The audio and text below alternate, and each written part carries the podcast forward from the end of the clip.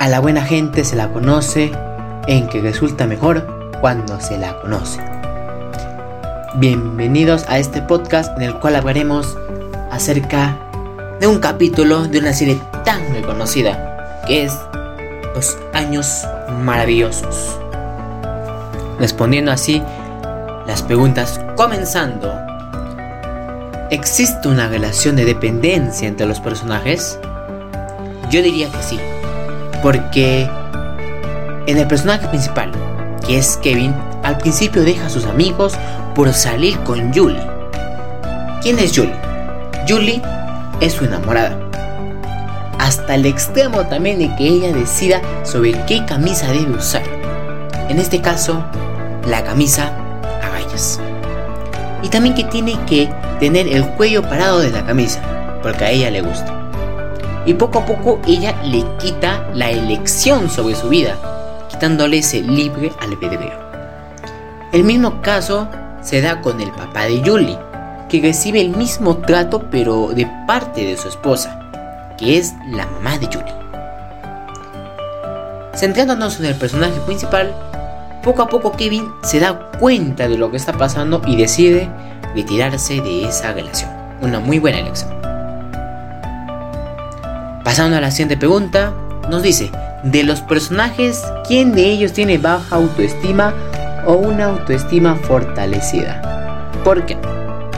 El personaje que tiene primero una autoestima baja es el padre de Julie, ya que desde hace mucho tiempo no dio su opinión acerca del trato y el control de su esposa, llegando un día en que su mejor amigo, que era un perrito labrador, Duque, se escapó cuando se comprometió con su esposa. Y por otra parte, un personaje con una autoestima fuerte, aunque llamémoslo una autoestima que poco a poco se estaba formando, hasta el momento de aceptar y decidir de una vez por todas ponerle fin a todo ello, es Kevin. En el suceso con la familia de Julie, él dijo que no, dando su opinión personal, ya que anteriormente no decía nada a pesar que no le agradaba ciertas cosas. Pero él se dio cuenta y salió de esa relación. Así nos lleva a la tercera pregunta. Bajo el siguiente contexto, estás en la universidad y conoces a una chica del cual enamoran y de pronto surgen problemas. Dejando de lado tus estudios, por darle más atención, quizás surgen algunas discusiones, celos, inseguridades y problemas con nuestros padres. ¿Cómo te sentirías ante esta situación?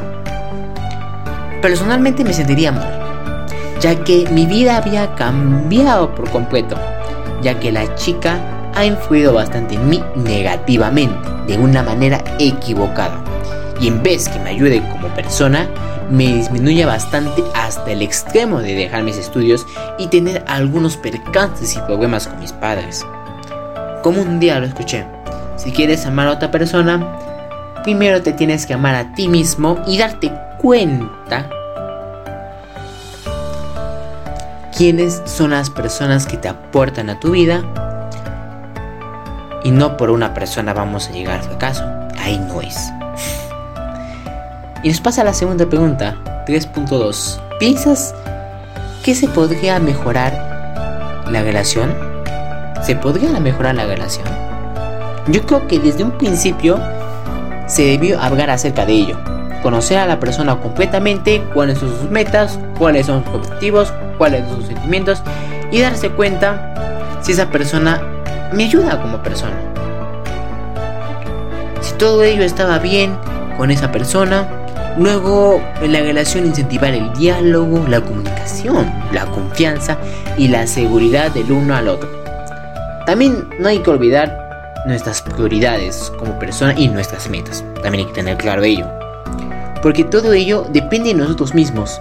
Y si queremos nosotros mejorar o no como persona, también por otra parte, que no es necesario tener una enamorada, que es un gran reto para los dos. Por ello, desde un principio se tiene que dialogar y conocer los valores y sentimientos de la otra persona. Y nos pasa la pregunta 3.3. ¿Qué consejo te darías a ti ante esta situación?